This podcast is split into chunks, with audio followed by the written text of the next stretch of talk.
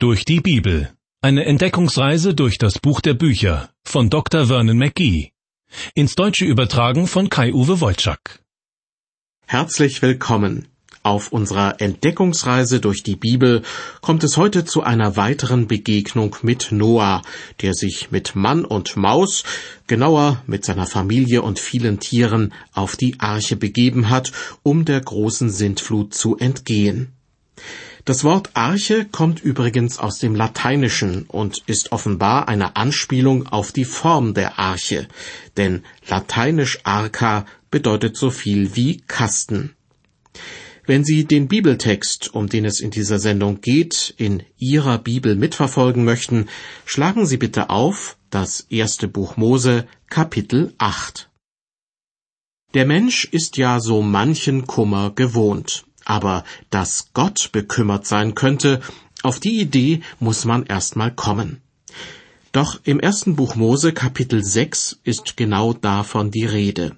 Es bekümmerte Gott in seinem Herzen, dass der Menschen Bosheit groß war und alles Dichten und Trachten ihres Herzens immer nur böse war. Schließlich tat es Gott sogar leid, dass er die Menschen überhaupt geschaffen hatte. Sein folgenschwerer Entschluss, das Leben auf der Erde soll durch eine Sintflut weitgehend ausgelöscht werden. Nur Noah und seine Familie sollen dem Tod entrinnen.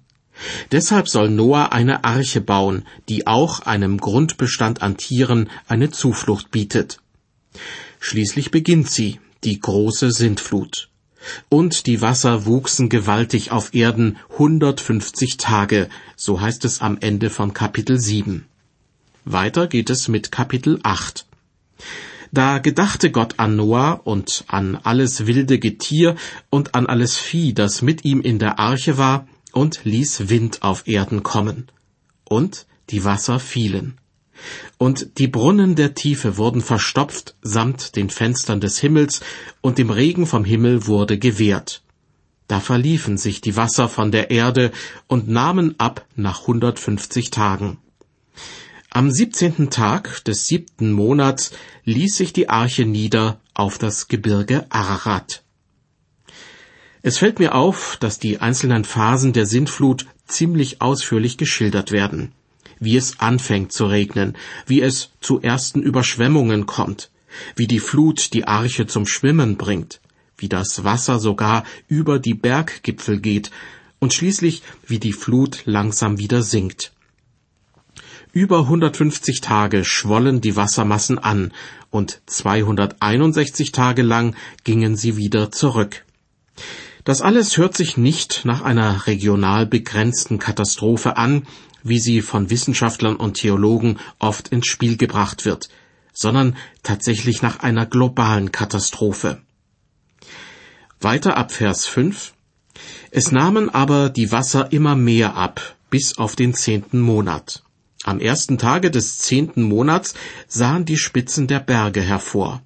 Nach vierzig Tagen tat Noah an der Arche das Fenster auf, das er gemacht hatte. Zu diesem Zeitpunkt war das Schlimmste überstanden. Die Flut zog sich zurück, der Wasserspiegel begann zu sinken. Spätestens jetzt wäre es interessant gewesen, das Radio einzuschalten und sich die Wettervorhersage anzuhören. Weil es das aber nicht gab, machte Noah Folgendes. Und er ließ einen Raben ausfliegen. Der flog immer hin und her, bis die Wasser vertrockneten auf Erden. Danach ließ er eine Taube ausfliegen, um zu erfahren, ob die Wasser sich verlaufen hätten auf Erden. Da aber die Taube nichts fand, wo ihr Fuß ruhen konnte, kam sie wieder zu ihm in die Arche. Denn noch war Wasser auf dem ganzen Erdboden. Da tat er die Hand heraus und nahm sie zu sich in die Arche. Da harrte er noch weitere sieben Tage und ließ abermals eine Taube fliegen aus der Arche. Die kam zu ihm um die Abendzeit, und siehe, ein Ölblatt hatte sie abgebrochen und trug's in ihrem Schnabel. Da merkte Noah, dass die Wasser sich verlaufen hätten auf Erden. Aber er harrte noch weitere sieben Tage und ließ eine Taube ausfliegen, die kam nicht wieder zu ihm. Die Geschichte von dem Raben und der Taube. Generationen haben sie in der Sonntagsschule oder im Kindergottesdienst gehört. Fast könnte man meinen, dass Noah während seines Aufenthalts auf der Arche zu einem richtigen Vogelkundler geworden sei, vielleicht aus Langeweile. Für mich sind die beiden Vögel aber sogar zu einem Sinnbild geworden für eine tiefer gehende geistliche Wahrheit. Nachdem Noah mehr als ein Jahr auf der Arche zugebracht hatte, ließ er einen Raben ausfliegen, der nicht mehr zurückkehrte. Anders die Taube, sie kam zurück. Einige Zeit später ließ er die Taube wieder fliegen, sie kam erneut zurück und brachte sogar etwas Grünes mit, ein Ölblatt. Das erinnert mich natürlich an das Symbol der Friedenstaube, die mal mit, mal ohne Olivenzweig im Schnabel dargestellt wird. Komischerweise, denn eigentlich war die Taube erst beim dritten Mal, als sie nicht mehr zu Noah zurückkehrte, eine wahre Friedenstaube. Denn erst beim dritten Mal kündete sie davon, dass das Strafgericht Gottes vorbei war und wieder Frieden auf Erden herrschte. Aber wie will man eine Taube, die nicht mehr zurückgekehrt ist, zum Friedenssymbol machen? Wie es auch sei, die Menschen, die endlich die Arche verlassen konnten, sollten nun gewissermaßen zur neuen Keimzelle der Menschheit werden. Obwohl sie doch, nüchtern betrachtet, immer noch dieselben waren wie vor der Sintflut. Sie gehörten zur menschlichen Rasse, die Gott als durch und durch verdorben bezeichnet hatte. Diese Menschen waren der Grund dafür gewesen, warum Gott die Sintflut als Strafgericht geschickt hatte. Die weitere Geschichte wird zeigen, dass die wenigen Überlebenden der Sintflut tatsächlich keine grundlegende Änderung ihrer Wesensart durchgemacht haben. Aber immerhin, Noah kannte sich nun bestens mit zwei Vogelarten aus, mit Raben und mit Tauben. Warum der Rabe nicht zur Arche zurückkehrte? Ganz einfach. Er fand in den Fluten genügend Nahrung. Denn die meisten Rabenvögel fressen auch Aas und überall schwammen Tierkadaver herum. Die Zeit, da sich Mensch und Tier nur von Pflanzen ernährten, war offenbar vorbei. Die sterblichen Überreste der ertrunkenen Tiere waren für den Raben ein wahres Festessen. Kein Wunder, dass der Rabe in der Bibel zu den unreinen Tieren gezählt wird. Die Taube dagegen gehört zu den reinen Tieren und spielt als Opfergabe später eine wichtige Rolle.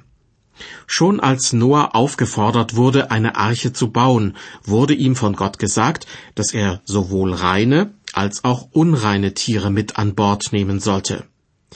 Als die Flut sich langsam zurückzog, brachte die Taube von ihren Ausflügen einige Informationen mit, wie man das sonst eigentlich nur von einer Brieftaube kennt.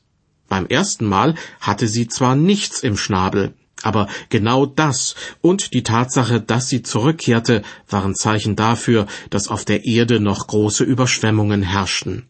Die Taube hatte kein Futter gefunden und konnte sich auch nirgends niederlassen. Bei ihrem zweiten Ausflug hatte die Taube zwar immer noch keinen Brief im Schnabel, aber dafür ein Ölblatt. Irgendwo musste also bereits trockenes Land zum Vorschein gekommen sein. Und bei ihrem dritten Landausflug machte es die Taube so wie zuvor der Rabe. Sie kehrte nicht mehr zur Arche zurück. Aber die Botschaft dieser Taube war eine andere.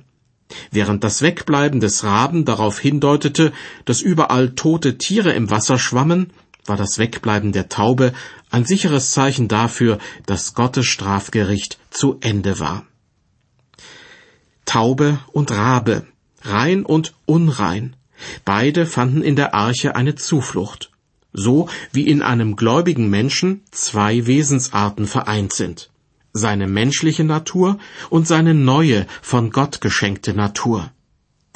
Jesus hat einmal gesagt, was vom Fleisch geboren ist, das ist Fleisch, und was vom Geist geboren ist, das ist Geist.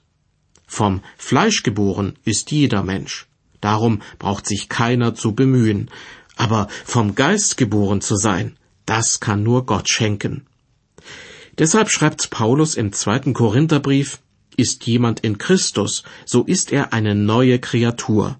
Das Alte ist vergangen, siehe, Neues ist geworden. Aber auch Paulus weiß natürlich, dass das alte, die alte sündige Wesensart des Menschen immer wieder zum Vorschein kommt. Im Römerbrief schreibt er deshalb, ich weiß, dass in mir, das heißt in meinem Fleisch, nichts Gutes wohnt. Wollen habe ich wohl, aber das Gute vollbringen kann ich nicht. Der Rabe ist damals hinausgeflogen in eine Welt, die gezeichnet war vom Strafgericht Gottes. Aber dort fühlte er sich wohl. Tote Tierkörper, die im Wasser schwammen, dienten ihm als Festmahl. Das Angebot an Nahrung war so riesig, dass er wahrscheinlich kaum wusste, wo er anfangen sollte. Beim Anblick eines toten Elefanten wird er gedacht haben, er sei im Paradies gelandet. Die alte sündige Natur des Menschen kann man damit vergleichen. Sie hat etwas Rastloses, ist gierig auf mehr und mehr, hat keine Berührungsängste mit Schmutz und Unmoral. Wie schon gesagt, diese hässliche Seite des Menschen wird keiner von uns ganz ablegen können. Der Rabe in uns wird immer wieder fröhliche Urständ feiern. Abfinden sollten wir uns damit aber nicht, sondern versuchen, den Raben zu vertreiben. Auch die Taube flog hinaus in eine Welt, die gezeichnet war vom Strafgericht Gottes. Aber sie fühlte sich dort nicht wohl, konnte und wollte sich dort nicht niederlassen und kehrte deshalb zur Arche zurück. So ähnlich geht's einem Christen, der sich in einem gottlosen Umfeld bewähren muss. Er hat Sehnsucht danach, in die Nähe Gottes zurückzukehren. Im ersten Johannesbrief Kapitel 2 werden die Christen aufgefordert, habt nicht lieb die Welt, noch was in der Welt ist. Wenn jemand die Welt lieb hat, in dem ist nicht die Liebe des Vaters. Sie und ich, wir leben heute in einer Welt, die unter dem Gerichtsurteil Gottes steht. Wir sind in der Welt, aber nicht von der Welt. Wir dürfen sie gebrauchen, aber nicht missbrauchen. Wir sollen sie nicht lieb gewinnen, aber die verlorenen Sünder lieben und alles daran setzen, dass sie zu Gott umkehren. Jesus sagt, Geht hin in alle Welt und predigt das Evangelium aller Kreatur. Diese Aufforderung sollten wir ernst nehmen und dabei die Taube in uns zum Zug kommen lassen. Sie ist hinausgeflogen in die Welt, die gezeichnet war vom Strafgericht Gottes, aber sie ist wieder in die Arche zurückgekehrt. Und ich kehre jetzt wieder zurück zu unserem Bibeltext im ersten Mosebuch Kapitel 8. Weiter geht es dort ab Vers 13. Im 601. Lebensjahr Noahs, am ersten Tage des ersten Monats, waren die Wasser vertrocknet auf Erden. Da tat Noah das Dach von der Arche und sah, dass der Erdboden trocken war. Und am 27. Tag des zweiten Monats war die Erde ganz trocken. Da redete Gott mit Noah und sprach, Geh aus der Arche, du und deine Frau, deine Söhne und die Frauen deiner Söhne mit dir. Alles Getier, das bei dir ist, von allem Fleisch, an Vögeln, an Vieh und an allem Gewürm, das auf Erden kriecht, das gehe hinaus mit dir, dass sie sich regen auf Erden und fruchtbar sein und sich mehren auf Erden.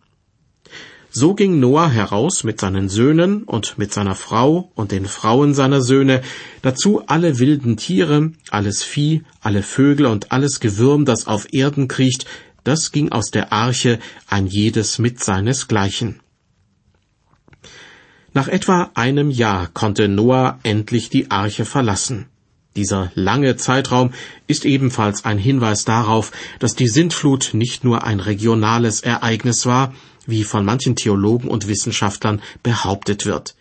Sie geben zu bedenken, dass die biblischen Berichterstatter zwar meinten, dass die ganze Erde überschwemmt wurde, doch in Wirklichkeit sei nur der Teil der Welt betroffen gewesen, den sie damals kannten. Zu diesem Teil der Welt gehörte ganz sicher der Berg Ararat, auf dem die Arche landete. Diesen Berg findet man heute in der Türkei, nicht weit entfernt von der Grenze zu Armenien und dem Iran. Doch Spuren der Sintflut findet man auch in ganz anderen Regionen der Welt. Im nördlichen Teil des asiatischen Kontinents, nämlich im gefrorenen Lehm der sibirischen Tundra, sowie im Norden von Kanada und Alaska. Dort im ewigen Eis wurden ganze Herden toter Mammute gefunden, und zwar in der Regel auf höher gelegenen Flächen. Bei wissenschaftlichen Untersuchungen stellte man fest, dass trotzdem ganz viele von ihnen ertrunken waren und nicht etwa im Schlamm stecken geblieben sind. Wären sie im Schlamm stecken geblieben, wären sie verhungert. Inzwischen geht man davon aus, dass noch abertausende Exemplare dieser ausgestorbenen Elefantengattung im gefrorenen Boden liegen. Falls sie der Sintflut zum Opfer gefallen sein sollten, hätten wir damit schon mal ein Gebiet abgesteckt, das von Alaska bis zur Türkei reicht. Von einer lokalen Katastrophe kann also wahrhaftig nicht die Rede sein.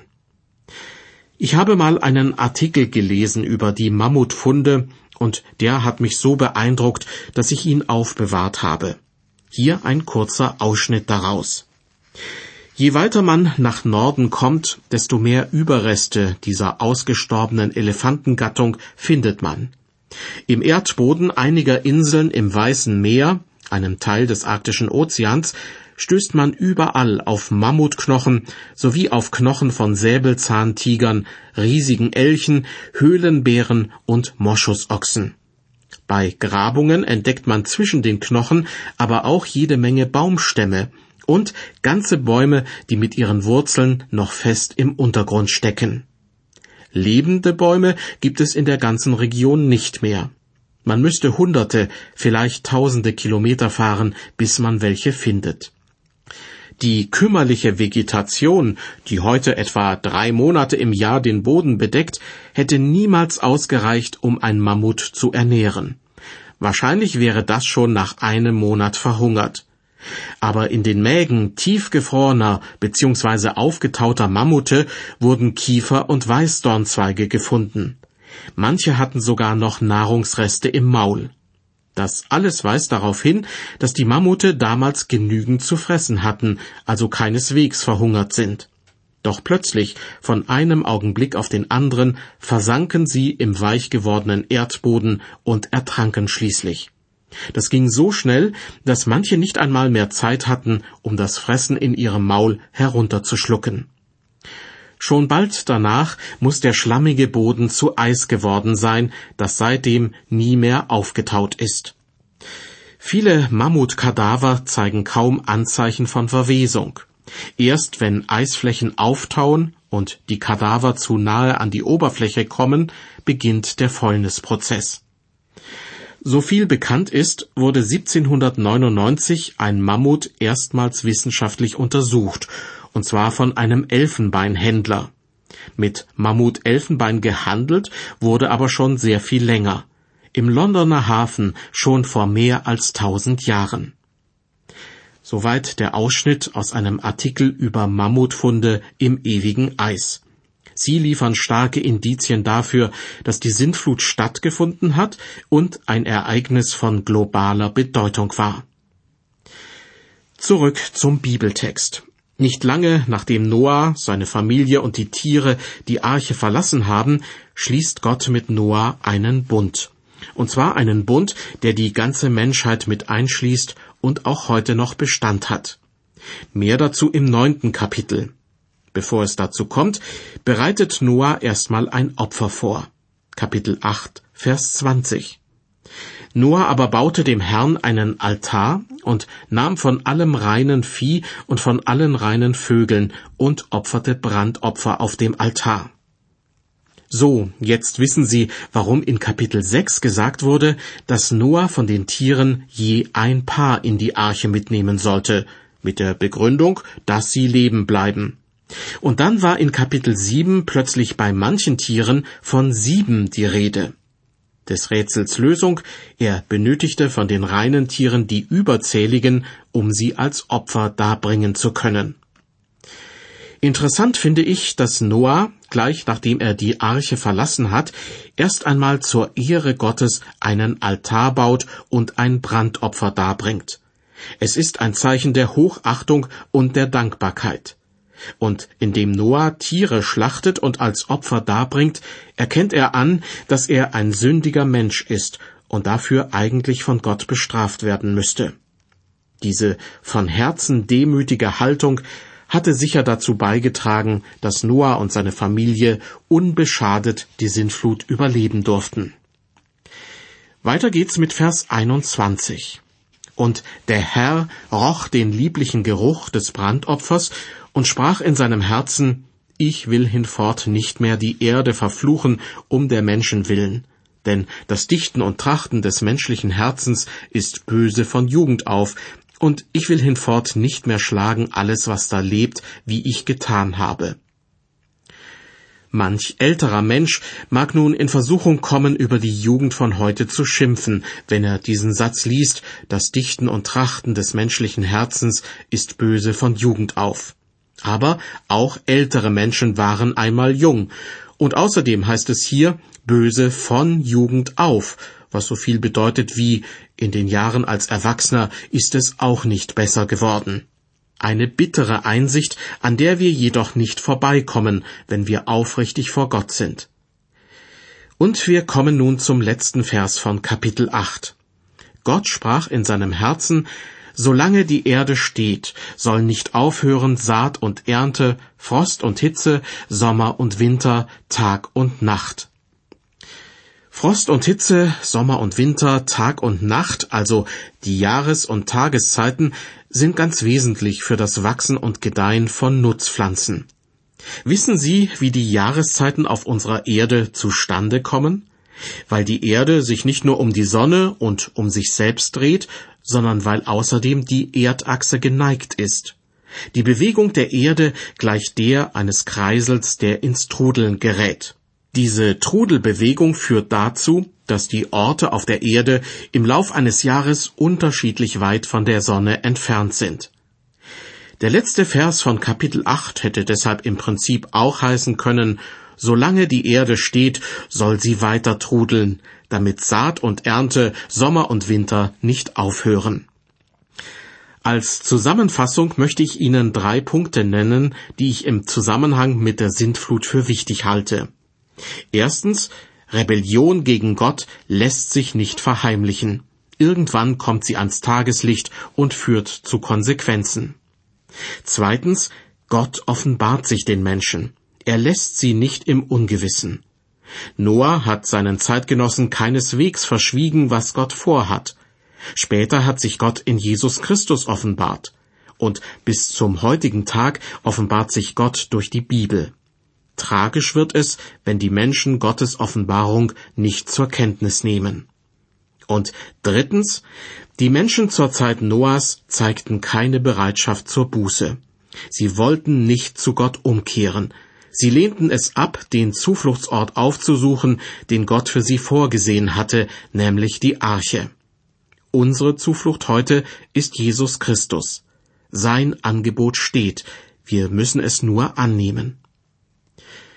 Als Noah die Arche verließ, fand er sich wieder in einer einzigartigen Situation.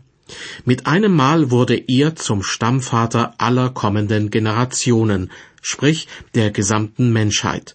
Vorher war Adam der Stammvater aller Menschen gewesen.